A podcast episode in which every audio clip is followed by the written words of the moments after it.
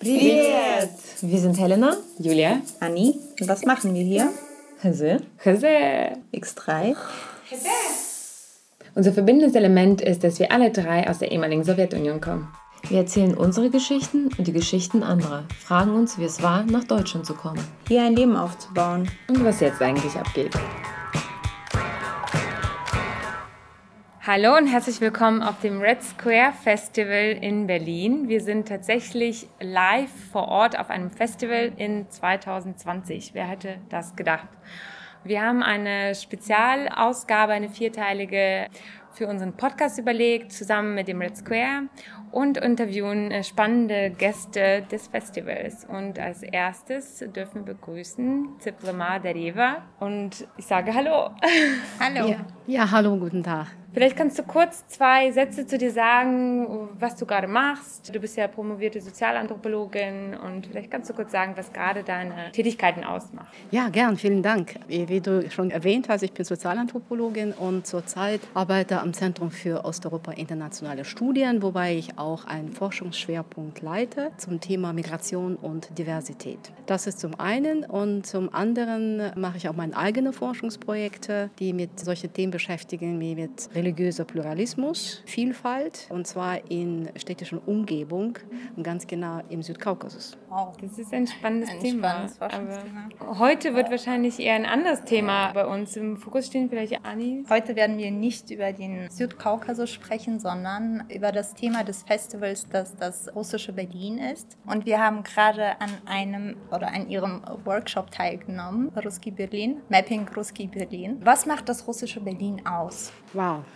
Erstmal vielen Dank, dass Sie an diesem Workshop teilgenommen haben. Und zu diesem Workshop, das fand ich sehr, sehr spannend, weil unerwartet bekam ich einen Anruf irgendwie vor, weiß nicht, vor einem Monat von meinen Kollegen aus Dekabristen, die meinen, die möchten gern so im Rahmen dieses Festivals das Thema Ruski Berlin wieder so ansprechen. Und zwar irgendwie wollen wir ein bisschen interaktiv machen, vielleicht haben Sie oder hast du Lust. Und ich habe den Eindruck bekommen, dass dieser Begriff Ruski Berlin, es ist wieder in. Und das ist sehr interessant, weil, sagen wir, die letzten 15 Jahre irgendwie, man hat gedacht, dass alle Russen haben sich wunderbar erfolgreich integriert sind. Und deshalb ist es nicht wert, darüber zu sprechen. Als meinen Sie integriert im Sinne der Assimilierung, sodass sie so unsichtbar sind, dass man nicht mehr darüber sprechen kann? Oder sagen wir so, man hat irgendwie vor 15 oder 20 Jahren genug darüber gesprochen. Und dann äh, war dann diese Idee tatsächlich integriert im Sinne, dass diese nicht mehr so Neuankömmlinge, sondern mhm. haben schon ihren Lebensbereich oder ihr Leben hier gefunden haben, ihre Wohnungen, ihre Arbeit und sprechen alle Deutsch. Aber der Workshop, an dem wir auch Mäuschen gespielt haben und teilgenommen haben, also was hat er gebracht? Vielleicht können wir zusammen darüber auch reden. Was hat dieses Revival des russischen Berlins oder was macht es aus? Also weil früher, wir haben ja angefangen auch bei dem Workshop darüber zu reden, ihr habt angefangen, Ruski Berlin, also das russische Berlin in den 20er Jahren, also vor 100 Jahren, uns vorzustellen, dass es gibt ja eine ganze Geschichte, 100-jährige Geschichte des russischen Berlins. Ne? Du hast dann, das fand ich eigentlich besonders spannend, diese Wellen der Migration, der russischsprachigen Migration beschrieben und dass das russische Berlin sich anhand derer halt dann auch gewandelt hat. Ne? Und besonders spannend ist für uns natürlich diese vierte Welle, wie du sie genannt hast, der große Umzug in den 90er Jahren und da hat das russische Berlin sich ja auch gewandelt. Was denkst du, welches Image hat das russische Berlin in den 90er Jahren bekommen durch diese große Welle der ja, russlanddeutschen Plus-Community, die dann dazugekommen ist? Ja, spannende Frage. Damals in den 90er Jahren, das Thema russisches Berlin, das war ein von den Lieblingsthemen der deutschen Journalisten. Ich erinnere mich, da gab es noch so ein, auch ein Lied von Udo Lindenberg, in 15 Minuten die Russen schon am, am kürzesten Damm. Und das Lied, das stammt zwar aus den 80er Jahren, aber dieses Lied plötzlich war überall im Munde bei deutschen Journalisten. Damit hat man angefangen, einen Text zu schreiben, im Sinne, dass die Russen schon wieder da, aber sie haben ein ganz anderes Gesicht und ganz andere Rolle vielleicht für diese Stadt. Und das Spannende dabei war, man sozusagen zwei parallele, kann man sagen, vielleicht Bilder oder drei parallele Bilder entstanden sind. Zum einen war das so wie immer, so die Stereotyp, denn Russen sind hier als Stück Mafia, kann man so betrachten dass etwas ungewöhnliche Akteure des Stadtes, die entweder große Autos fahren oder vielleicht verbunden irgendwie illegale Geschäfte, bis auf Waffengeschäfte, das ist irgendwie ein ziemlich festes Stereotyp, dass das immer wieder, immer wieder auftaucht.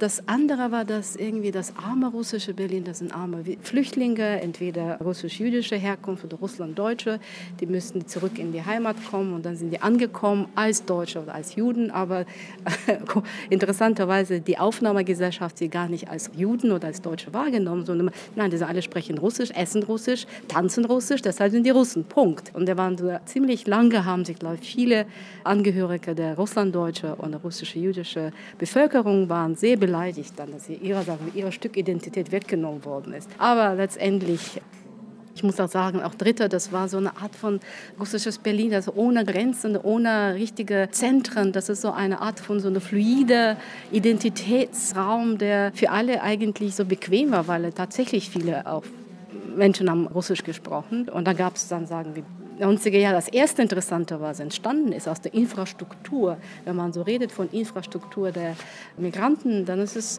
das ist nicht die Läden entstanden. Das erste, was ist, das die Zeitungen, ja, das mhm. ist Medien. Und das war wirklich das Besondere bei russischsprachigen Bewohnern damals, weil sie im Unterschied zu Türken zum Beispiel oder zu Polen auch. Das erste war das, irgendwie, ich erinnere mich, die hieß diese Zeitung Europa Center mhm. äh, oder noch waren sie Nova Ruska Gazeta, äh, in die Richtung, ja. Und dann entstand stand noch diese Zeitung, die es immer noch zu lesen ist, äh, Ruski Berlin. Und diese Foren, daran kann ich mich auch erinnern. Also zu diesem, zum Beispiel zu dieser Zeitung, dann standen dann in den 90ern und vor allen Dingen Anfang 2000er so mit der Digitalisierung natürlich Foren. Mhm. Ähm, das kenne ich von meinen Eltern wiederum, das ist jetzt eine persönliche Note, die ich dazu füge, die sich mit der, sag ich mal, russ russischsprachigen Community, die sehr divers war, das waren nicht nur mhm. Russlanddeutsche wie wir, sondern verschiedene andere russischsprachige ja, Menschen, ja, mhm, eine mhm. Diaspora kann man sagen, die sich da getroffen haben, in diesen Foren ausgetauscht haben, Gruppen organisiert haben, Ausflüge, Partys, mhm. Neujahrsfeiern und so weiter. Also das ist auch ein interessanter Punkt. Ich glaube, diese Foren sind jetzt gerade so ein bisschen wieder am Auslaufen oder beziehungsweise finden sie jetzt so im Facebook statt. Aber das war, glaube ich, auch ein großer Bestandteil dieser Formation. Mhm. Aber ja, das ist spannend, weil das verbindet ja zwei deiner Forschungspunkte ne? zu dieser Stadt, zu diesem urbanen und zu dieser transnationalen Migration. Wie ist das, wie stark ist die nationale Identität der russischsprachigen in Berlin? Also existiert sie überhaupt innerhalb der russischsprachigen Diaspora oder verschwindet sie, wird sie auch so fluid in diesem deutschen gesellschaftlichen Kontext? Was sagen Sie oder was sagt Ihre Forschung darüber? Verstehen Sie, was ich meine? Ja, ich würde sagen, es ist nicht oder das oder anderes. Ich würde sagen, es gibt beides sozusagen. Ja, das sind die. Erstmal mal zurück mal zu Ihrer ersten Frage. Ja. ja. was macht das russische Berlin aus? Das ist ja eine sehr spannende Frage, weil es geht, jeder versteht unter diesem russischen Berlin was Eigenes und was mhm. anderes. Ich möchte noch dabei betonen, dass es gibt keine, sagen wir, russische Community, der russische Gemeinde hier mhm. in, in Berlin als, sagen wir, als territoriale Enklave oder als so eine Community mit ihrer Elite und ihre Zeitungen, ihre Geschäften. Das gibt es nicht. Das haben wir heute beim Seminar übrigens festgestellt, wie unterschiedliche Vorstellungen man hat. Und das ist nach wie vor der Fall. Das ist, also Ruski Berlin ist das eher so eine Metapher, die aber funktioniert ganz gut, muss ich sagen. Ja? Man kann man vielleicht, das ist auch vielleicht eine kommerzielle Idee, auch kann man sagen. Und in Bezug auf nationale Identitäten, es ist, glaube ich, auch nicht ganz einfach zu sagen, weil wir sind alle so unterschiedlich. Es ist was Interessanter dabei, wenn man vergleicht die erste Welle, sagen wir so, hm, das ist diese vor 100 Jahren, mhm. da keiner hatte Zweifel gehabt, was für eine nationale Identität haben, sagen wir Schriftsteller, die Politiker und dann ist äh, alles, was mit Sagenreich zu tun hatte. Ja.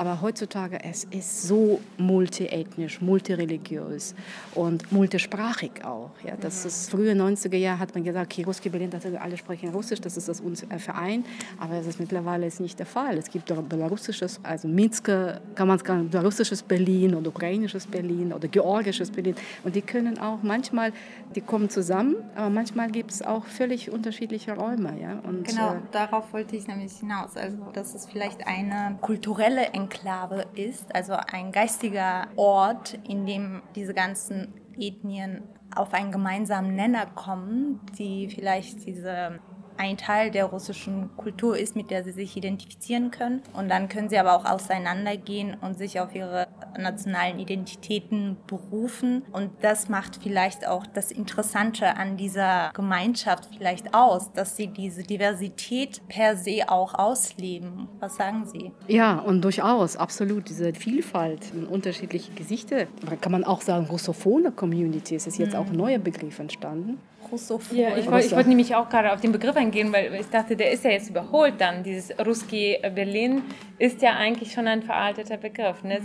Absolut. Ich würde auch sagen, das ist ein bisschen veraltet und jetzt nach einer neuen politischen, geopolitischen Situation und Entstehen von solchen Nationalstaaten, wo russische Sprache immer nach wie vor eine wichtige Rolle spielt. Mhm. Ja, das ist auch in, das, was früher theoretisch Sowjetunion war. Solche Länder wie Armenien oder Kasachstan, aber auch baltische Republiken, da gibt es einen großen Anteil Menschen, die Russisch sprechen, Russisch können. Die müssen aber nicht unbedingt ethnisch Russisch sein. Ja. Auch, ja? Das ist der Punkt. Und, oder in Westeuropa oder Amerika gibt es auch irgendwie einen großen Anteil von der russischen, russophone Community. Aber was ist interessant dabei, muss ich sagen, das ist eine neue Tendenz, das habe ich beobachtet, dass im Vergleich, sagen wir, zu 100 Jahren, heutzutage das ist nicht nur ein deutsches Phänomen, das ist auch, auch in Amerika zum mhm. Beispiel, dass Migranten sogar schon in der ersten Generation schnell sich integrieren, schnell die Sprache lernen und auch wenn sie intellektuell orientiert sind, ich meine kulturell und zum Beispiel Schriftsteller, die fangen an, in der Sprache schreiben der, der, der Gesellschaft, der Aufnahmegesellschaft. Wir haben so eine Reihe von deutschen Schriftstellern russischer Herkunft in Deutschland. Ja. Mhm. Also vor allem Frauen. Da vor allem ja, Frauen. Da gibt es ja. ja. auch ein Wort dazu. Äh, wie ist das? Das Fräulein, das russische Fräulein-Syndrom oder sowas. Da gibt es sogar, wir haben irgendwo uns aufgeschrieben, dass wir dazu mal eine Folge machen wollen, auch weil es ja. anscheinend eine ganze Tradition gibt, vor allen Dingen so weiblicher Schriftstellerinnen. Das sind, da kommen wir wieder zu diesen Bezeichnungen oder dazu und vielleicht auch abschließend abschließend, weil wir müssen jetzt auch schon bald leider zum Ende kommen, dass halt wir selbst als Gruppe, weil ich zähle uns jetzt alle mal dazu, zu dieser großen Gruppe Community, dass wir uns selbst eigentlich neu erfinden. Ne? Also das, ich glaube, das sind 90er Jahre, warum wir das auch angesprochen haben, die waren so ein bisschen wie so fremd betrachtet. Ne? Diese Mafia, das Mafia-Image, die Angst vor den neuen Migranten und so weiter. Da war das Russen-Image und das Image des russischen Berlins war so ein bisschen wie so fremd betrachtet. Und ich glaube, jetzt erobern wir uns wieder dieses russische Berlin so ein bisschen zurück und machen solche Workshops wie, wie du und Alyosha und Red Square Festival und haben auch sozusagen die Stimmen und die Möglichkeit, das selbst zu reflektieren und vielleicht auch ja, neu zu beleben und auch neu zu benennen in Zukunft. Genau, ja, das finde ich eine sehr gute Idee, das neue Namen zu kreieren, kommt bestimmt. Ja, zum Beispiel der Stadt Charlottengrad, äh, Prenzelgrad gab es heute zum Beispiel bei der, bei der Diskussion. Ja, ja. Und, ja bin ich sehr gespannt. Ja, wir wollen alle einen Teil dazu beitragen. Auch gerne einen neuen Begriff für Russlanddeutsche. Das, das, wir hoffen, irgendwann in zwei Jahren haben wir vielleicht einen post-russlanddeutschen Begriff. Ich weiß nicht, ob das möglich wir ist. Wir kommen dazu, ich bin mir fast sicher. Wir müssen den Diskurs noch ein bisschen aktiver betreiben. Genau. Zusammen. Ja. Wir danken Vielen dir Dank. sehr für unser. Vielen Dank für eure Frage. Wirklich sehr spannend. Habe ich mir nie gedacht, dass es jetzt wieder und, das Und wir, wir freuen uns vielleicht, Sie in unserer in die nächsten Folgen im November zu begrüßen und über andere Themen noch zu sprechen. Ja, das sehr wär, gern. Ja, diese schön. Themen, die uns gerade jetzt ziemlich fertig interessieren. Machen. Ja, fertig machen. Südkaukasus, ja. Stichwort. Ja, ja. ja. gut, vielen Dank. Dank. Last but not least wollen wir darauf hinweisen, dass die Idee dieses Podcasts unterstützt wird. Dafür danken wir der LMDR Nordrhein-Westfalen für ihre finanzielle Unterstützung und freuen uns riesig über die Förderung des Ministeriums für Kultur und Wissenschaft NRW.